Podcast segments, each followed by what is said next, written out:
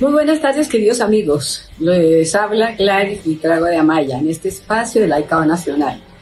Eh, quiero decirles que me ha llegado una conferencia muy importante de Monseñor José Ignacio Munilla, un obispo tradicional, muy apegado a todos nuestros principios católicos que permanentemente está haciendo charlas sobre estos temas de la actualidad en unas circunstancias políticas, eh, económicas, sociales, como las que estamos viviendo en España, que es su patria, y aquí en Colombia. Y en general en el mundo hay muchas crisis graves que se están viviendo. Pues bueno, nos hace una charla que nos debe tener alertas, porque es el compromiso de los católicos frente a la multitud de amenazas que está padeciendo la familia. Una institución tan importante como es la familia, que muy bien saben ustedes que para la Iglesia Católica es no solo un, una institución, un sacramento, que es el del matrimonio, que tiene tanta validez y que lo vemos ahora como tan descuidado y tan abandonado.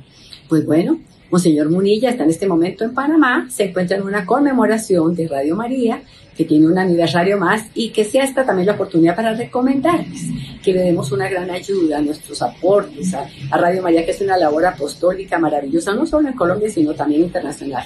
Tengo personas amigas que me llaman desde Los Ángeles y desde otros lugares de, de Colombia, de Estados Unidos, perdón, y de otras partes del mundo, en donde llega la emisora dando sus mensajes tan valiosos. Así es que con mucho cariño les recomiendo esta atención porque Radio María también es una emisora que hace labor apostólica y que también tiene unos empleados a los que los favorece con, tenerlos vinculados a una labor tan linda, pero ellos que de manera tan profesional también se han comprometido a hacer su trabajo profesionalmente y apoyando siempre a Radio María. Así es que un abrazo para todos ustedes y esperamos que se hagan presentes frente a lo que Radio María requiere de todos. Un apoyo, oraciones y sobre todo mucho cariño y ayuda. Bueno, Espero que en la próxima oportunidad de nuestro programa nos sigamos viendo. Un abrazo muy cálido y que el Señor nos bendiga a todos.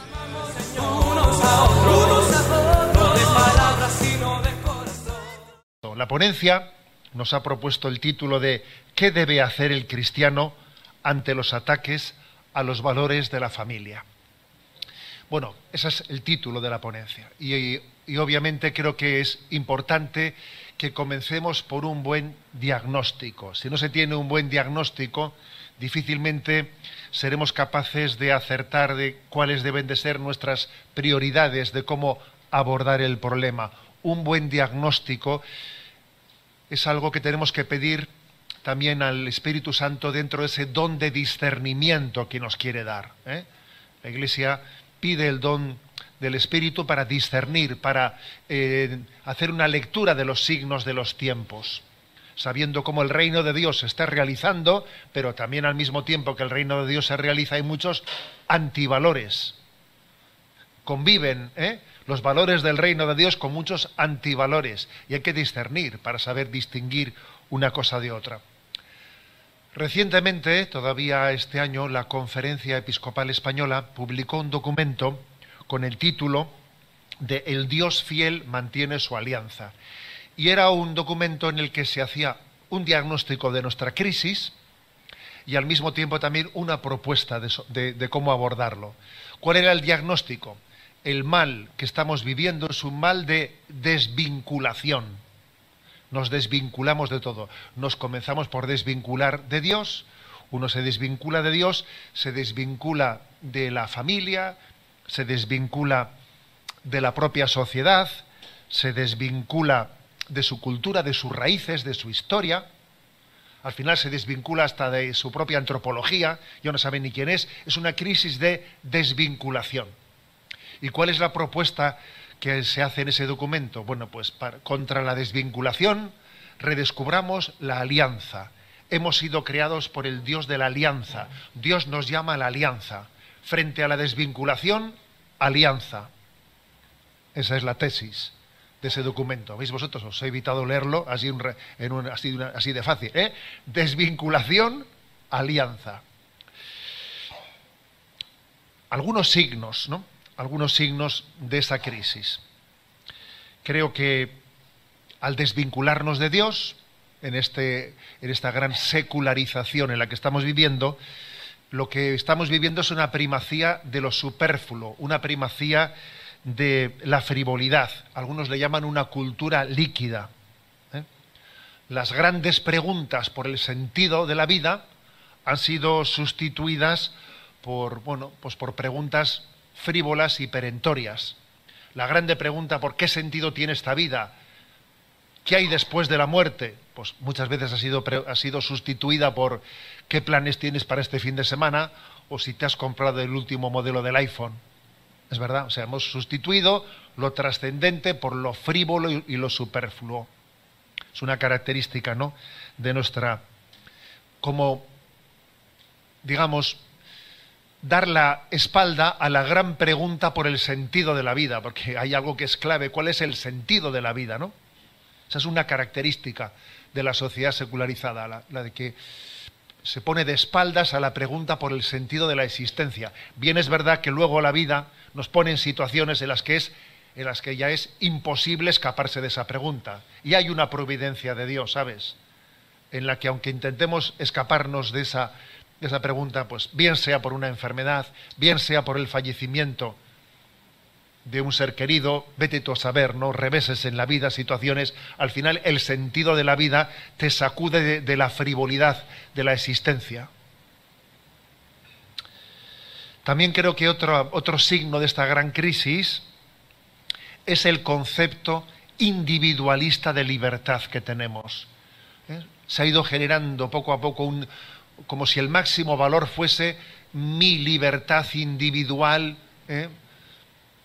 Mi proyecto de autodeterminación. Eso parece que es lo que más ¿eh? se valora en nuestra cultura, la autodeterminación. Yo decido, hago lo que quiero, soy libre, soy libre, ¿no? Es curioso, ¿no? Esto lo caracteriza nuestro, nuestro tiempo.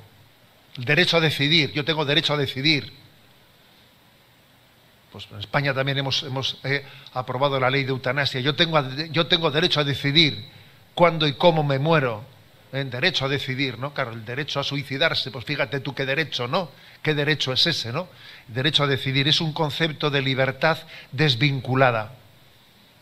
Un concepto de una libertad que no atiende a una verdad. Jesucristo nos dijo, la verdad nos hará libres. Y hoy en día en este antivalor te dice, no, la libertad me hará auténtico. Hombre, te hará auténtico si lo utilizas bien. No es cierto que la libertad te hace auténtico, te hace auténtico si la utilizas bien. Es la verdad la que te hace libre, no tanto ¿eh? la libertad la que te hace auténtico. Si la libertad la oponemos a la verdad, si la oponemos ¿no? a la obediencia, pues entonces tenemos, tenemos un, serio, un serio problema. ¿no? Hemos opuesto libertad a obediencia a la verdad. Entonces es un problema. Decía Chesterton, ¿no? Decía, con perdón de su palabra que siempre es provocativa, ¿no? Decía Chesterton, ¿por qué todos los tontos del mundo se piensan que solo son libres cuando desobedecen? ¿Y por qué no cuando obedecemos decimos, no, se nos ocurre decir, soy libre, obedezco? solamente se nos ocurre decir, soy libre, desobedezco. Pero ¿por qué hemos caído en esa trampa? La verdadera libertad está en reconocer la verdad y ser obediente a ella. Claro. Esa es la verdadera libertad, ¿no? Por eso, fijaros, frente a esta crisis ¿no? de individualista, de una libertad desvinculada, pues hay que decir que la familia se nos presenta como el verdadero refugio, como el último refugio de la libertad del mundo. ¿Dónde somos verdaderamente libres, señores? En el seno de la familia. En el seno de la familia es donde somos verdaderamente libres. Ahí es donde eh, experimentamos. ¿Por qué? Porque tenemos un compromiso con la verdad un compromiso con la verdad, porque, porque allí nos queremos y allí nos corregimos y nos ayudamos, allí vivimos la verdadera libertad, ¿no?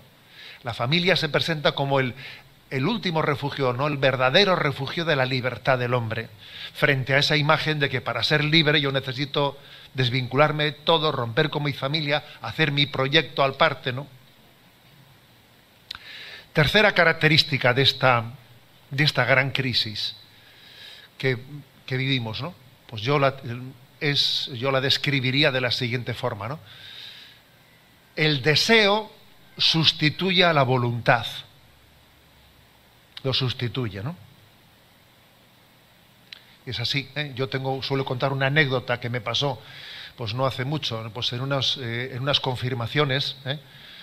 en unas confirmaciones en las que estaba con un grupo de chicos que se iban a confirmar y entonces pues,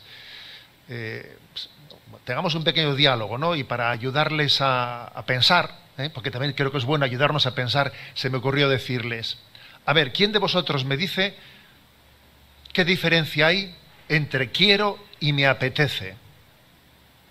Y claro, se quedaron un poco cortados, ¿no? Y uno empezó a intentar explicarlo y dice, pues, a ver, quiero una cosa, quiero es pues, que me apetece, ¿no? ¿Eh? claro, dice, y me apetece, pues es que quiero. No, no, no obviamente no era capaz de distinguirlo. Yo por, por ayudarles, pues se me ocurrió preguntarle, a ver, vuestro padre, esta mañana, por las mañanas, ¿a qué hora se levanta para ir a la fábrica?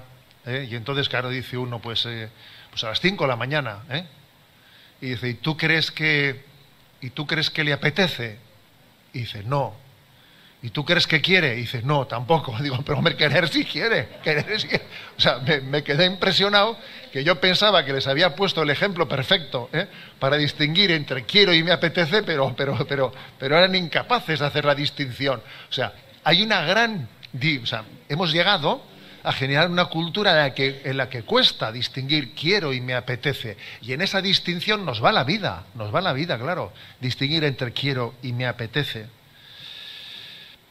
Supone, obviamente, eso que hay una falta de señorío dentro de nosotros. Uno se piensa que es libre y resulta que pues, dime de qué presumes y te diré de qué careces, porque tú tienes una falta de señorío sobre ti mismo y al final no es que tú hagas lo que te, dé la gana, no.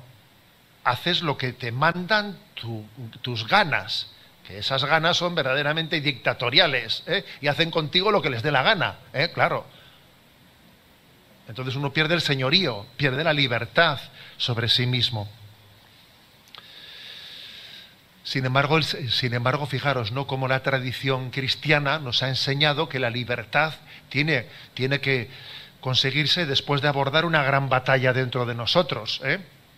Yo soy hijo también de San Ignacio de Loyola, que, aparte que llevo su nombre, José Ignacio también es el patrono de la tierra en la que nací, y San Ignacio hablaba del ayere contra, es decir, de hazte contra ti mismo, sé capaz de negarte a ti mismo tus caprichos, porque si tú no eres capaz de negarte a ti mismo tus caprichos, en el fondo tú no gobiernas en ti mismo, tú no eres libre.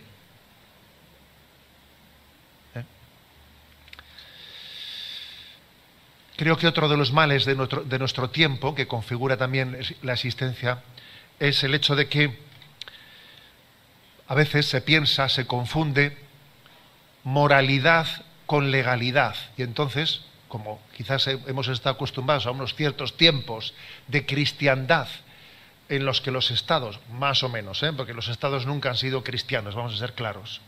Pero bueno, como ha habido un cierto tiempo de cristiandad en el que lo legal solía eh, estar eh, dentro de un espectro de moralidad, pues resulta que, hay una identificación, lo, legal es moral, y entonces eso también ha surgido una gran crisis, ¿no? Parece como si mi punto de referencia fuese lo que es legal, pero eso es una gran debilidad.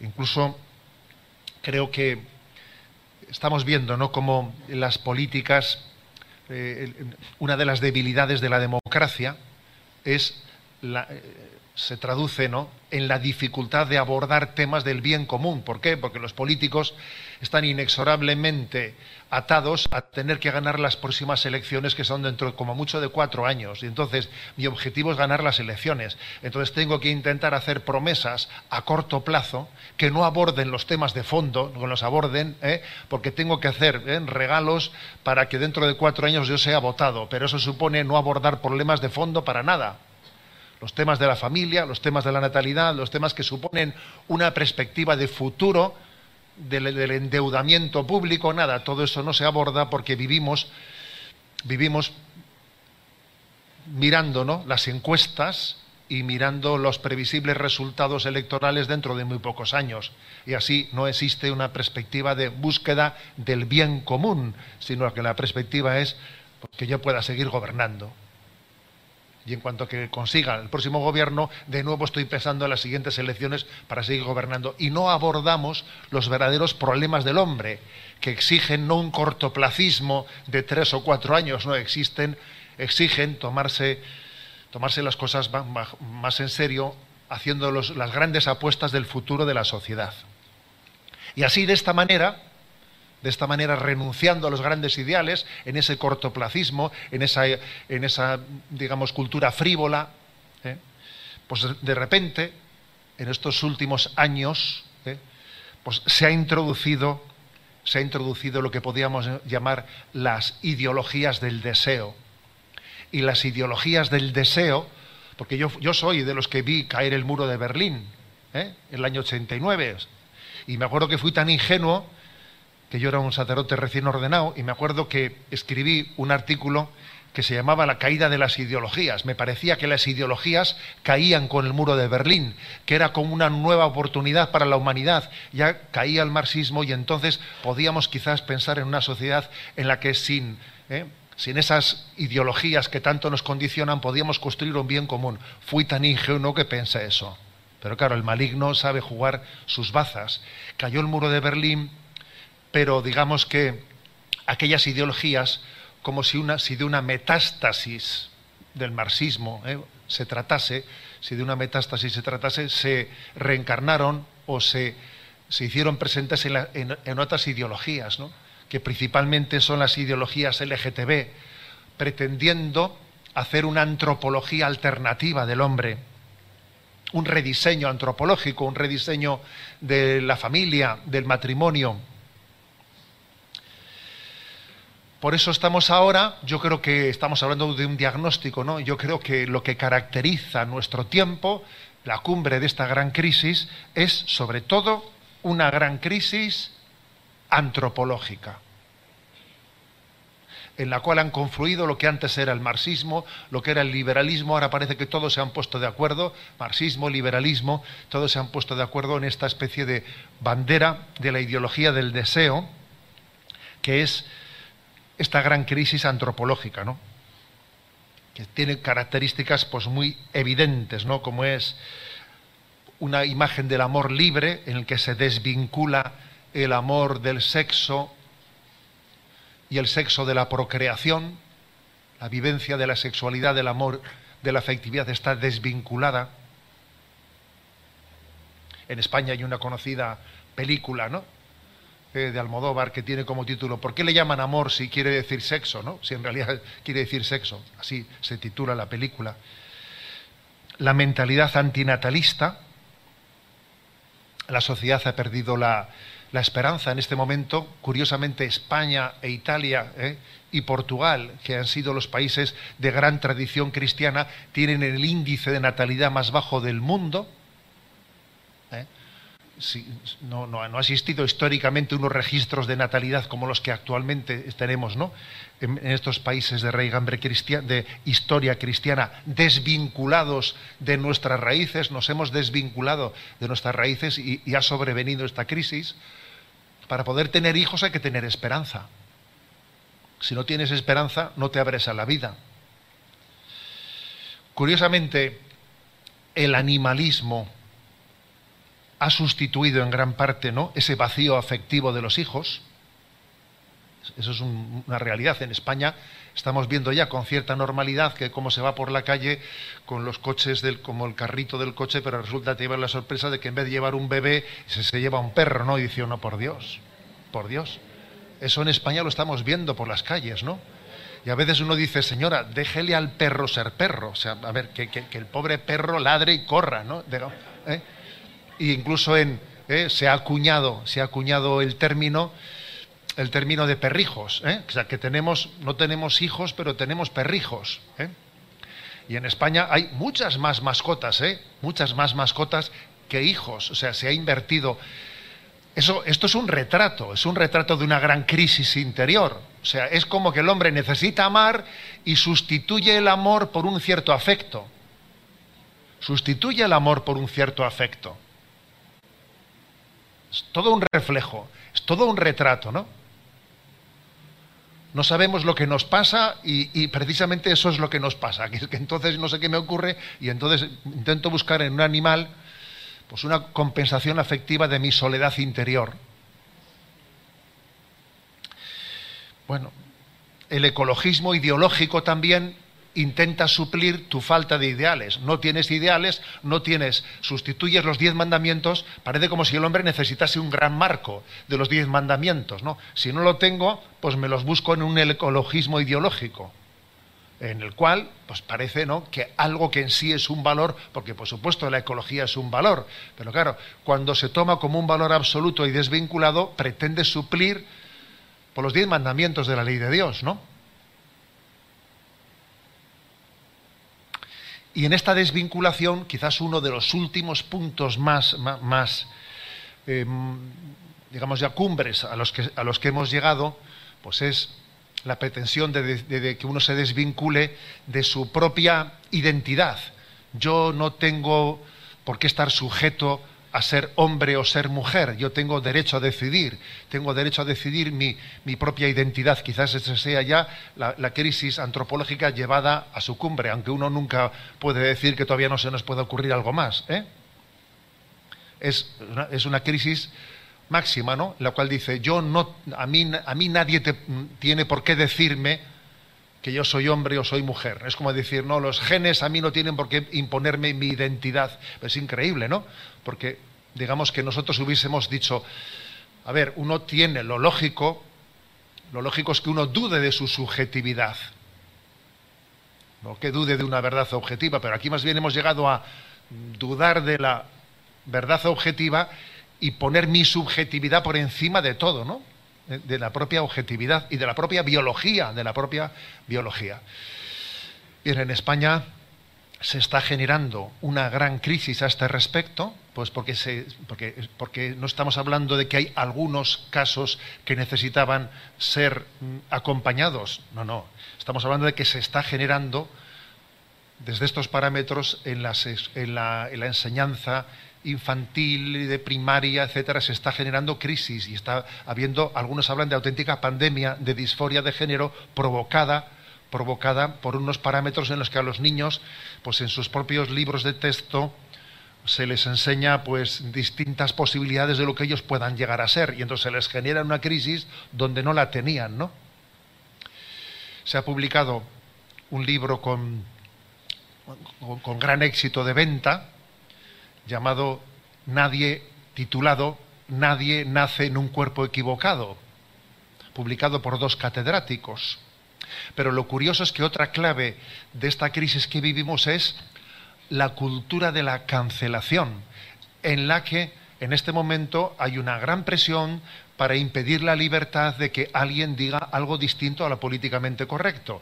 Y los intentos de presentación de un libro como de este estilo enseguida son, boicoteados, son prohibidos, son perseguidos. Es decir, lo curioso es que se había proclamado que estábamos en la sociedad de la libertad, pero lo curioso es que estamos, hemos entrado en una cultura de la cancelación, en la que quien no se ajuste a lo políticamente correcto es cancelado. Es cancelado. ¿eh?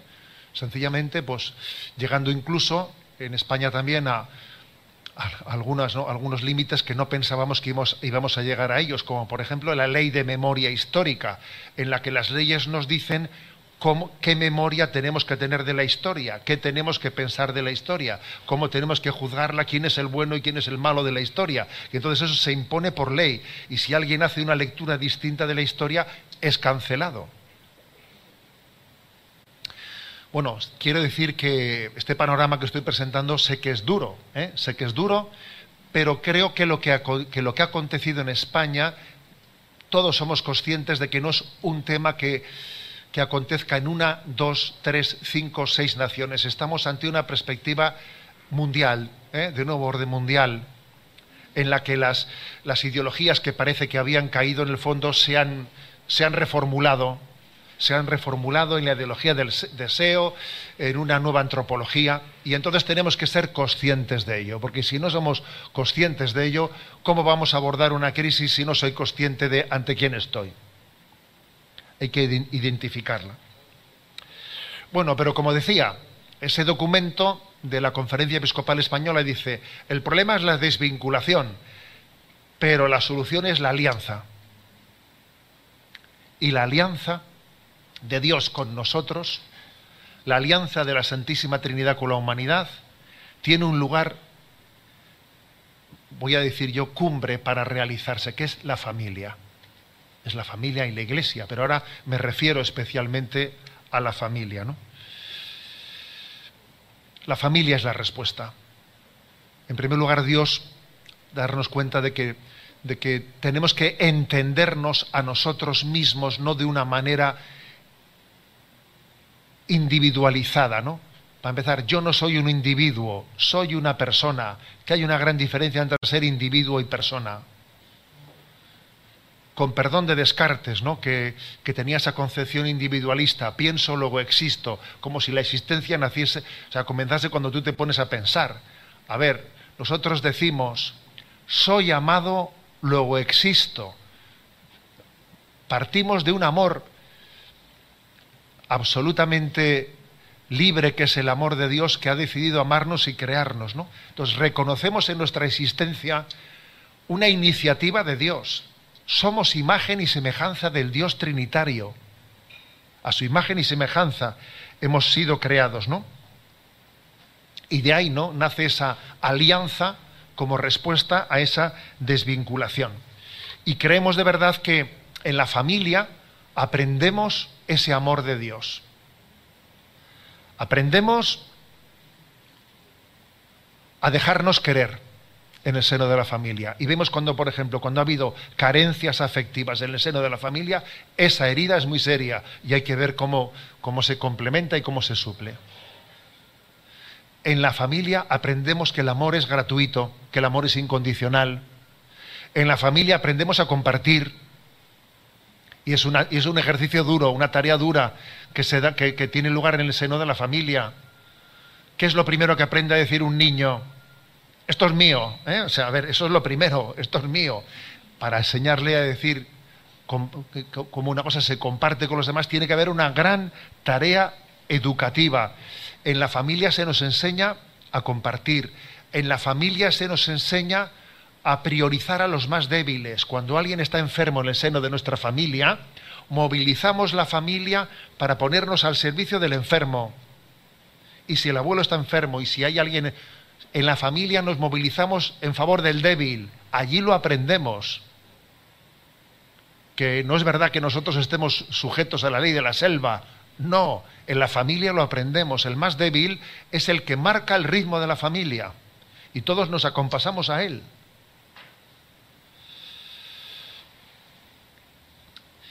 En la familia aprendemos que somos lo que somos porque nos hemos podido subir, pues nos hemos podido subir sobre los hombros de los que nos han precedido. Aprendemos a valorar a nuestros antepasados, a entender que la vida no nace conmigo, a ser humilde. ¿Qué tengo yo que no haya recibido si todo es don, si todo es gracia?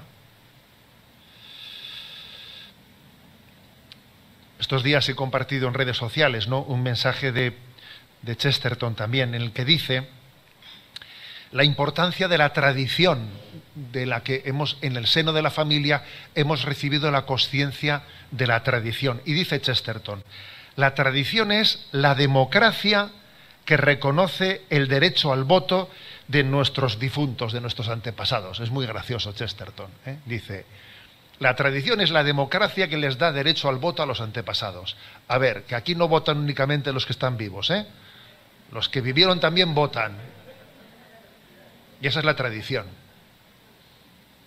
Claro, porque es así. Porque en esta vida, en el seno de nuestra familia, hay cosas que las hemos recibido. Aquí no votan solo los que están, ¿eh? los que estamos de momento en esta vida, que por un momento estamos. ¿eh? Luego tendremos derecho a voto cuando muramos, porque formaremos parte de la tradición. Esa es nuestra concepción, que no es una existencia individualista. ¿eh? Todo eso se aprende en el seno de la familia. Y por supuesto, en el seno de la familia se aprende la apertura a la trascendencia, la apertura a Dios. Lo que pasa en esta casa, lo que pasa en esta familia, es demasiado grande para haber nacido de nosotros. una familia es un milagro y es tan maravillosa que no puede, no puede haber nacido de sí misma, ha nacido de Dios. ¿no? Una familia es un lugar en el que se reconoce la presencia de Dios, se entroniza el sagrado corazón de Jesús en su seno, para que Él nos enseñe a amar, para que aprendamos a amar en el seno de la familia, ¿no? Por lo tanto, ¿no? Decía San Juan Pablo II, y esta es la tesis del diagnóstico, en torno a la familia y a la vida se libra el combate fundamental por la dignidad del hombre. Hoy en día, en torno a la familia, en torno al reconocimiento de la dignidad de la vida, ese es el combate fundamental en el que está, ¿eh? en, el que está en juego la dignidad del hombre. Por lo tanto, frente a la desvinculación, alianza, y la alianza y la familia es alianza, ¿no? Y así, de esta manera, afrontamos esta gran crisis, pidiendo a Dios la fortaleza de nuestras familias. Hay una cita, ¿eh? otra cita más de Chesterton, perdonad que sea tan así, eh, recurre a él con tanta frecuencia. Dice él, el capitalismo, al igual que el marxismo, está en guerra con la familia. Desea que sus víctimas sean individuos, o dicho de otro modo, átomos. Sin la familia quedamos desvalidos frente al Estado. Cuando los hombres están solos y divididos son débiles. Al Estado ¿eh? prefiere tener como interlocutor no a la familia, sino un individuo. Al individuo le manipulo más fácil, ¿sabes? Tanto el marxismo como el capitalismo. El capitalismo porque le interesa así tener más consumidores, porque se consumen más seis individuos individualmente que una familia de seis, eso está claro. El capitalismo prefiere tener individuos consumidores, no familias que son austeras, y saben regirse, saben consumir lo que necesitan y no necesitar lo que se consume. Y el marxismo prefiere tener como interlocutor al individuo al que se le manipula más fácil que en una familia que tiene tradición y a la tradición no la manipulas tan fácil. Luego, esta reflexión de decir, mira, es que al marxismo y al capitalismo, a los dos, los dos están en guerra con la familia. A los dos no les interesa la familia. Luego nosotros, desde nuestra concepción católica, desde la doctrina social de la Iglesia, decimos, señores, familia, familia y familia, ¿no?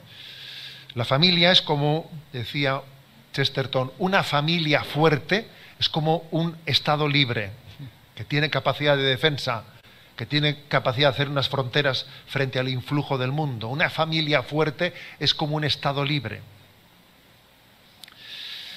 Bueno, pero como el título de la ponencia era ¿Qué debe de hacer el cristiano ante los ataques? Voy a responder a la pregunta, porque si únicamente describo los problemas, pero no describo, ¿eh? pues entonces no he respondido al título de la ponencia. Voy a ello, ¿de acuerdo? Y entonces, ¿qué tenemos que hacer? ¿Qué tenemos que hacer? Lo primero, ya lo habéis visto, eh, me he prodigado en ello. Hay que tener capacidad autocrítica. Una cosa es ser un criticón. Eso es otra cosa. ¿eh? de los defectos ajenos y tú no tienes ninguno. Bien. Pero tener capacidad crítica, tener capacidad de lectura de los signos de los tiempos desde la doctrina social de la Iglesia es necesario. Es necesario. Porque todavía hay algo más grave que el hecho de lo que está ocurriendo. Y es que ocurra sin resistencia alguna por nuestra parte. Eso sería todavía más grave. Por ejemplo, en España han ocurrido últimamente con el tema de la pandemia y no la pandemia, se han introducido muchas leyes sin resistencia alguna.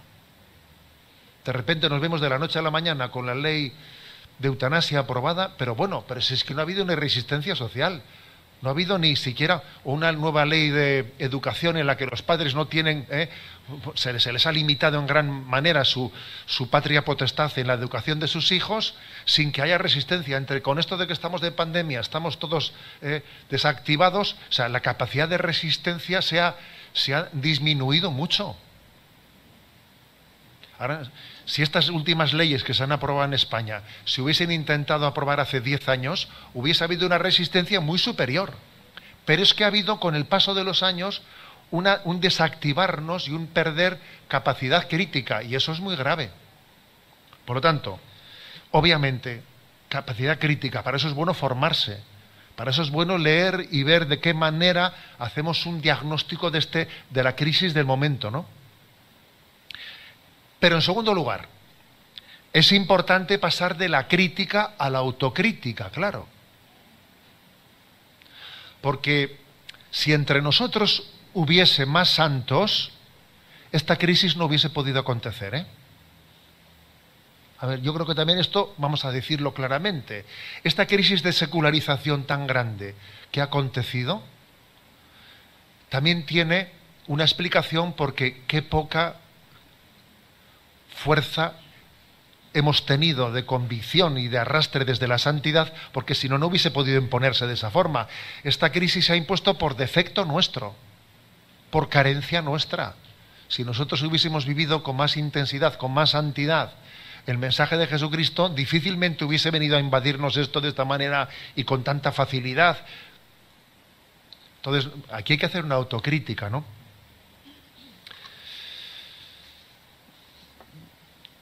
Igual que también la mediocridad es contagiosa, también la santidad es contagiosa. Entonces, tenemos que hacer una, una crisis. Aquí existe una crisis de santidad, una crisis de santidad. Que por supuesto existirán santos de la puerta de al lado, como decía el Papa, ¿no? ¿Eh? Pero es que tenemos que tomarnos en serio la llamada universal a la santidad que tenemos todos. Y y mostrar también al mundo tantas, tantas páginas bellas en la historia de la Iglesia que existen y que quizás están veladas. En tercer lugar, eso supone vivir en un estado continuo de revisión y de conversión, siempre convirtiéndonos, o sea, nunca teniendo una sensación de que yo ya estoy convertido o yo ya más o menos me educaron cristianamente y lo que tuvieron que transmitirme ya me lo transmitieron. No, nos tenemos que sentir siempre como alumnos de primero de primaria. Tenemos que tener esa conciencia de que Dios todavía nos tiene que mostrar lo mejor de su, de su mensaje, ¿no? Estar siempre en esa apertura, también desde el punto de vista matrimonial en España, se ha, introducido con bastante éxito en muchas diócesis una oferta a los matrimonios de renovación anual. ¿eh?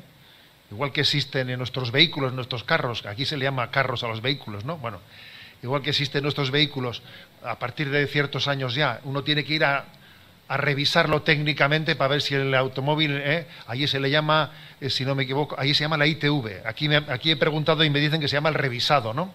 El revisado del automóvil. Bueno, pues allí en España se ha puesto en marcha lo que se llama la ITV matrimonial. Yo os propongo que también pongamos en marcha el revisado matrimonial, ¿eh? el revisado matrimonial, porque ese revisado matrimonial es, decir, a ver, yo tengo que estar siempre revisándolo, revisando mi matrimonio, volviendo, volviendo a, a preguntarme por este aspecto, el otro y el otro. No dar por supuesto que en mi matrimonio ya se vive eh, esa llamada a la santidad, ¿no? El sacramento del matrimonio puede ser un lugar de crecimiento y de conversión, y así está llamado a ser, pero también a veces el sacramento es un sitio, es un lugar de instalarse en la vida. Me instalo y punto, ya está. Como a veces también nos pasa a los sacerdotes, ¿eh? Que uno cuando es seminarista o es novicio, se le exige y entonces tiene que dar lo mejor de ser mismo, porque si no te van a pasar informes y no te ordenan, ¿eh? Pero ya te han ordenado cura ya, y entonces ya, bueno, pues ya me han ordenado cura ya, no me pueden ya, ¿eh? Entonces ya me instalo.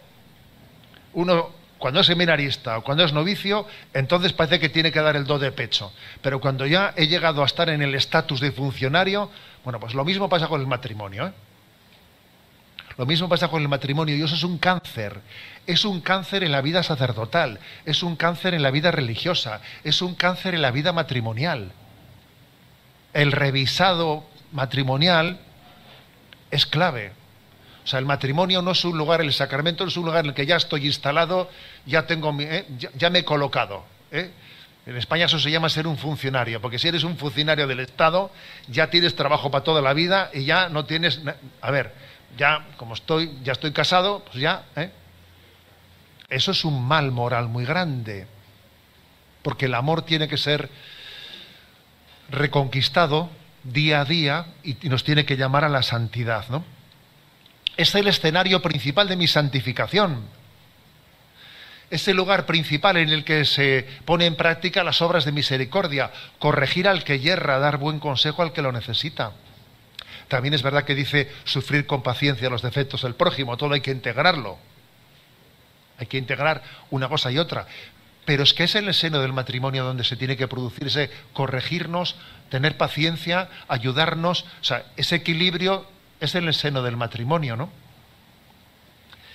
Y qué importante es que venzamos el amor propio. Que, que cuando nos corrijamos entre nosotros no nos sintamos humillados. Ya estás otra vez. Que no te pongas a la defensiva. Que te están ayudando, que te, están intentando iluminar para que crezcas en la vida, que las correcciones que se nos hagan en el seno de la familia las admitamos, las acojamos como, como un regalo de Dios. Que no las hagamos obviamente, ¿no? Como una, como ningún tipo, como una revancha, pero que no sea nuestro amor propio el que nos ponga a la defensiva frente a las correcciones. Por desgracia, a veces, en el seno del matrimonio, puede haber también pactos implícitos de mediocridad. Como diciendo, venga, si tú no me reprochas esto, yo no te reprocho lo otro, ¿entiendes? Aquí cada uno tenemos, eso también puede existir en el seno del matrimonio. Pactos implícitos de mediocridad. Pactos de egoísmo. Yo paso por alto tu mediocridad a cambio de que tú pases por alto la mía. Eso también puede ocurrir en un matrimonio, en una familia, pero, pero para eso no nos hemos casado. Eh, nos hemos casado para ayudarnos a la santidad, para ayudarnos a dar lo mejor de nosotros mismos. Luego, ¿yo qué puedo hacer ante esta gran crisis matrimonial? Mira, apostar por el renovado matrimonial, por la, por la santificación del matrimonio y de la familia. Lo cierto es que esta cadena de mediocridad se, rompe por la conversión. ¿Cuál es el mayor regalo que yo puedo dar ¿no? a una familia? Pues es la conversión. Yo tuve un profesor, ¿no? un profesor del el seminario que me marcó mucho la vida, se llamaba don José Antonio, don José Antonio Sayés, ¿no? y él nos decía, mirad, para que una familia funcione y no se rompa, tiene que haber en ella por lo menos un tonto, decía. ¿eh? tonto. ¿eh? Lo que el mundo entiende por un tonto. Alguien que asuma todas las cosas, alguien que cargue, que, haga las tareas. Este es tonto. ¿eh? Lo que, claro, parece que el, que el que sirve, este mundo le llama un tonto. ¿eh? Entonces decía él, para que un matrimonio no se rompa, para que una familia no se rompa, tiene que haber por lo menos un tonto. Y para que una familia sea feliz, tienen que competir todos a ver quién es más tonto. ¿eh? entonces será cuando esa familia sea plenamente feliz. Cuando, cuando ellos se dejen de los, se olviden, ¿no? Se olviden de esta, de esta lógica mundana en la que parece que el listo es el que vive bien y no hace nada, y entiendan que, que la sabiduría de Dios es la de en todo amar y servir, la de elegir el último puesto, la de elegir el puesto del servicio, eso que el mundo entiende que es hacer el tonto, que entendemos que es lo que te hace feliz amar y servir, ¿no? Eso creo que tiene que ser motivo de revisado ¿eh? en nuestro, en el seno de la familia. Algún detalle más me atrevo a dar y voy a ir concluyendo. Creo que una prueba de autenticidad en el amor matrimonial es también el amor entregado y servicial a la familia política, no sé si aquí también se dice ese término de familia política, es decir, el hecho de que, de que si yo amo eh, a mis suegros y los amo con todo el cariño y les sirvo en sus enfermedades y en sus necesidades, obviamente ese amor que trasciende la carne y la sangre, sino que solamente se entiende por un amor esponsal en el que mm, eso es el mayor, dejémonos de tonterías, ese es el mayor signo del amor, del amor espiritual. Cuando eso se da, cuando yo eh, me entrego a mis suegros como, si fuesen mis propios padres, no hay prueba más fuerte de autenticidad del amor, de que una familia funciona bien. Porque hemos superado los límites de la carne y de la sangre y hemos dejado que el espíritu lo invada todo. Por eso es muy importante que cuidemos la, la, gran familia, ¿no? la gran familia, frente a un modelo de familia nuclear. Vamos camino de que cada vez la familia es menos extensa y cada vez estamos hablando de familia nuclear, que es, ¿no? Marido o mujer, si es que están casados, ¿no? Y el niño y el perro. ¿eh? A ver, yo creo que el modelo de familia extensa en el que nos encontramos con los primos y los suegros, es que eso es una riqueza muy grande, que, es, que, la dinámica de esta sociedad nos, nos, lo está robando, nos lo está robando.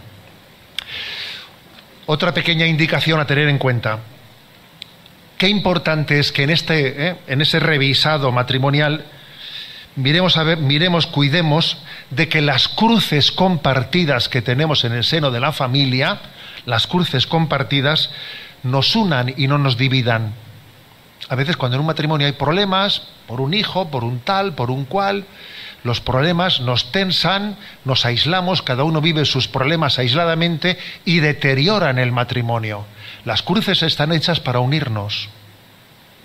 Las cruces tienen que ser lugar de encuentro, en el que oremos juntos el matrimonio, por esta cruz, por este problema confiando en la providencia por encima de todo. Tenemos que ser una familia apostólica, apostólica, porque el matrimonio no consiste en mirarse el uno al otro a la cara, sino en mirar los dos en la misma dirección. Mirar en la misma dirección. Y pensar en la extensión del reino de Dios una familia apostólica es, eh, en la apostolicidad de una familia tenemos uno de los indicativos también más importantes de su salud espiritual. Una familia que no se centre a nuestros problemas adintra, sino que sea una familia de puertas abiertas, una familia evangelizadora, una familia apostólica. Y por último, voy a concluir diciendo, podríamos decir tantas cosas, ¿no? una familia que crea en el poder de Dios, que crea en el poder de la gracia y que por lo tanto rece unida y haga de la oración un lugar en el que, en el que nos encontremos, ¿no? encontrarnos en la oración, saber que de ella, que de ella recibimos la fuerza, ¿no? La famosa expresión esa de que una familia que reza unida permanece unida, una familia que tiene en la oración su lugar de encuentro y su oxigenación.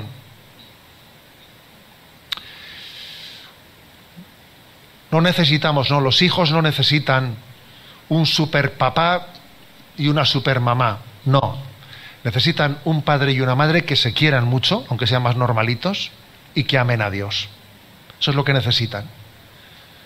La familia necesita un padre y una madre que posiblemente sean débiles, sean frágiles, pero que se quieran mucho, que luchen por amarse y por quererse, y que amen a Dios, y que de ese amor a Dios sobre todas las cosas, pues de él les traigan pues toda la gracia, toda la fuerza que necesitan, ¿no? Para ese revisado y para ese renovado familiar que tanto necesitamos, ¿no?